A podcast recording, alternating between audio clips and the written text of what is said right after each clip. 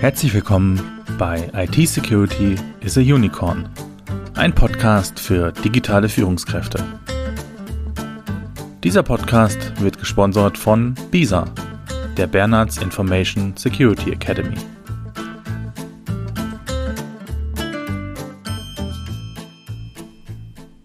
Ja, hallo zu einer weiteren Podcast-Folge. Schön, dass Sie wieder mit dabei sind. Heute geht es um das Thema Risiken. In unseren Präsenzveranstaltungen würde ich jetzt folgende Frage stellen. Wer von Ihnen ist schon mal mit dem Auto auf der Autobahn gefahren? Entweder selbst oder als Beifahrer. Das ist immer ganz witzig, da es wie eine rhetorische Frage klingt. Natürlich ist jeder schon mal mit dem Auto auf der Autobahn gefahren, doch tatsächlich gibt es ganz selten Menschen, die aufzeigen, dass sie das noch nicht erlebt haben. Oft sind das dann sehr junge Menschen oder sehr alte. Ich lasse das jetzt mal unkommentiert. Jedenfalls, die meisten von uns sind schon mal auf der Autobahn gefahren. Nun, wie groß ist das Risiko, bei diesen Fahrten einen Unfall zu bauen oder in einen verwickelt zu sein?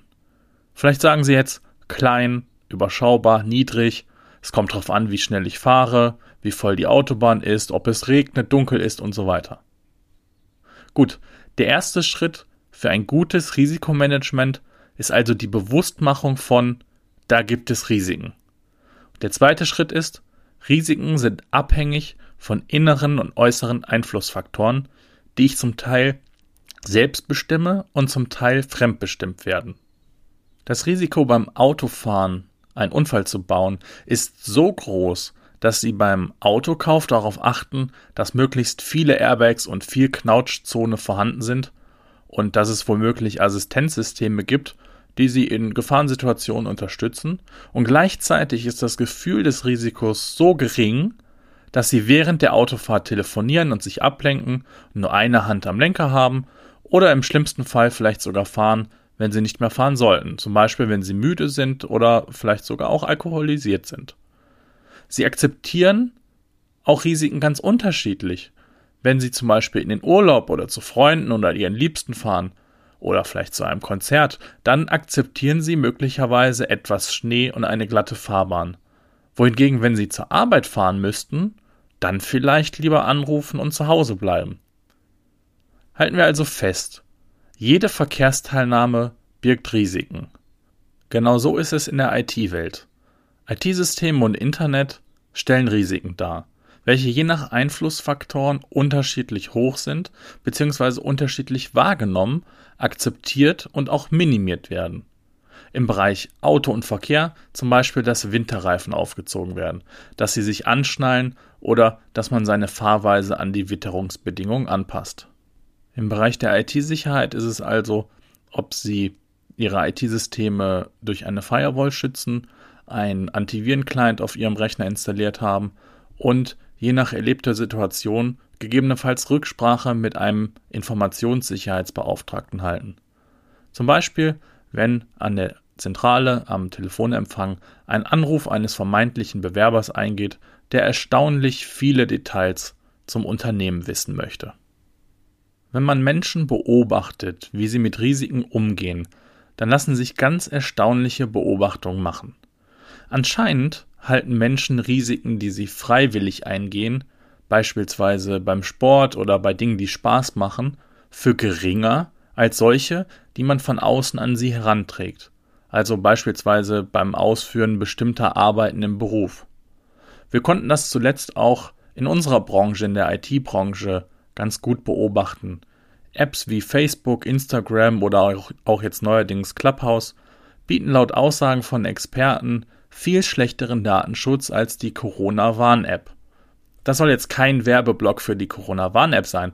Es passt nur sehr schön als Beispiel. Je nachdem, ob man also die Apps freiwillig von alleine installiert oder der Wunsch von außen herangetragen wird, messen wir mit unterschiedlichen Maß. Eine weitere Beobachtung Risiken, die man glaubt kontrollieren zu können, also zum Beispiel schnelles Autofahren oder das Surfen im Internet, werden als weniger bedrohlich empfunden als solche, denen man sich ausgeliefert fühlt. Auch gibt es unterschiedliche Persönlichkeitsstrukturen, die dazu neigen, dass manche bereit sind, höhere Risiken einzugehen und andere eher versuchen, Risiken zu vermeiden, wo es nur geht. Es gibt jedoch auch manche, die ignorieren Gefahren und überschätzen sich. Das liegt dann daran, dass Risikoentscheidungen auch von der jeweiligen Situation abhängen und auch in welchen Emotionen wir uns gerade befinden. Sind wir zum Beispiel voller Ärger und Wut, werden wir vermutlich anders handeln, als wenn wir voller Freude und Euphorie sind, vollgepackt mit Glückshormonen. Im Umkehrschluss keine Risiken einzugehen, führt zu vollständigem Stillstand. Es ist ein Balanceakt. Gefragt ist also eine Risikooptimierung, nämlich das optimale Verhältnis aus potenziellem Nutzen und potenziellem Schaden abzuwägen und daraus die richtige Entscheidung abzuleiten. Dafür benötigen Mitarbeiter eine Risikokompetenz. Darunter versteht man die Fähigkeit, unmittelbare Nutzen-Chancen und Gefahrenschäden zu erkennen, zu bewerten und eine Situation optimal zu bewältigen. Dafür benötigen wir dann eine Wahrnehmungskompetenz, also zum Beispiel die Fähigkeit, gefährliche Situationen, wie zum Beispiel eine Spearphishing-E-Mail, von einer Spam-E-Mail zu unterscheiden. Wir benötigen eine Entscheidungskompetenz, also aus mehreren Möglichkeiten ein richtiges Verhalten auszuwählen. Soll jetzt die Mail gelöscht werden, muss sie gemeldet werden und so weiter. Und wir benötigen eine Handlungskompetenz, also tatsächlich etwas zu tun, also zu löschen oder einen Sicherheitsvorfall tatsächlich gemäß dem Prozess zu melden. Und einer Risikofolgeneinschätzung. Was sind also mögliche Folgen, wenn ich etwas tue oder nicht tue? In unseren IT-Security-Seminaren lernen die Teilnehmenden unter anderem folgende Definition. Wenn eine Bedrohung auf eine Schwachstelle trifft, entsteht ein Risiko. Ein Risiko hat aus IT-Sicherheitssicht also immer etwas mit Gefahren und Bedrohungen zu tun. Ganz allgemein gesprochen ermöglicht ein gutes Risikomanagement, also die Analyse dessen, was alles passieren kann und was die möglichen Folgen sein können, bevor entschieden wird, was getan werden sollte und wann dies in welcher Art und Weise getan werden sollte, um die potenziellen Schäden angemessen vorzubeugen. Ein Ziel ist immer auch die Reduktion vorhandener Risiken, also die Risikominimierung, unter einen Wert, der akzeptabel ist. Was jedoch ist akzeptabel oder was gilt als akzeptabel im Unternehmen, das hängt meist von dem jeweiligen Kontext und manchmal auch einzelner Situationen und Parameter ab. Ihre Ziele als Unternehmer oder als Verantwortlicher sollten also sein, frühzeitiges Erkennen und Beheben von Informationssicherheitsrisiken, Etablierung einheitlicher Bewertungsmethoden für identifizierte Risiken, eine eindeutige Zuweisung von Verantwortlichkeiten beim Umgang mit Risiken, standardisierte und übersichtliche Dokumentation der Risiken und der Bewertung, eine effiziente Behandlung von Risiken. Und Sensibilisierung der Mitarbeiter für diese Risiken und Vermittlung einer guten Risikokompetenz. Lassen Sie uns jetzt zum Ende der Folge noch einmal schauen, welche Einflussfaktoren gibt es denn und wodurch entstehen Risiken. Da haben wir Datenaustausch innerhalb und außerhalb der Organisation.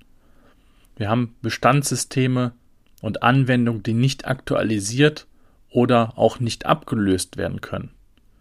Wir haben die Zusammenarbeit mit externen Partnern und Dienstleistern. Risiken entstehen durch Fernzugriffe in das Unternehmensnetzwerk, zum Beispiel von Partnerunternehmen oder Herstellern. Risiken entstehen durch Naturphänomene, durch Naturkatastrophen. Denken wir an Hochwasser, an Stürme, an Blitzeinschläge, die eventuell Feuer verursachen. Risiken entstehen durch Sabotage und Wirtschaftskriminalität, also wirklich das gezielte Sabotieren von IT-Systemen. Auch der Einsatz neuartiger Systeme und Technologien, wie zum Beispiel Cloud und mobile Geräte, können Risiken mit sich bringen oder bringen immer auch Risiken mit sich. Und wir haben den Risikofaktor Mensch, zum Beispiel wenn diese Opfer von bösen Social Engineering Attacken werden. Abschließend lässt sich sagen, die Risikosicht dient als Basis für eine nachvollziehbare Entscheidungsfindung und Priorisierung von Sicherheitsmaßnahmen, seien sie nun technisch oder organisatorisch.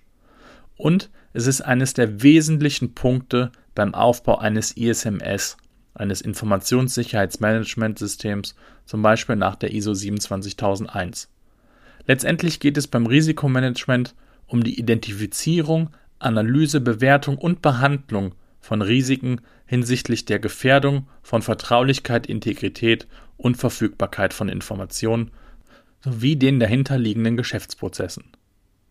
Das BSI, das Bundesamt für Sicherheit in der Informationstechnik, hat zum Thema Risiko einen eigenen Grundschutzstandard, jetzt mittlerweile den 200-4, der aktuell in der Community Draft Version existiert, herausgegeben und man könnte sicher einen eigenen Podcast zu diesem Thema machen.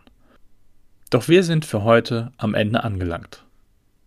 Wir hoffen natürlich, Ihnen hat diese Folge gefallen und Sie konnten ein paar wertvolle Impulse für Ihre tägliche Praxis mitnehmen. Und wir freuen uns, wenn Sie auch beim nächsten Mal wieder einschalten. Sollte Ihnen der Podcast gefallen, dann würden wir uns natürlich freuen, wenn Sie diesen auf den entsprechenden Plattformen bewerten. Bei Fragen, Wünschen oder Anregungen melden Sie sich wie gewohnt unter podcast.bisa-bonn.de. Alles Gute wünscht Ihnen Ihr Sebastian Halle von Bisa.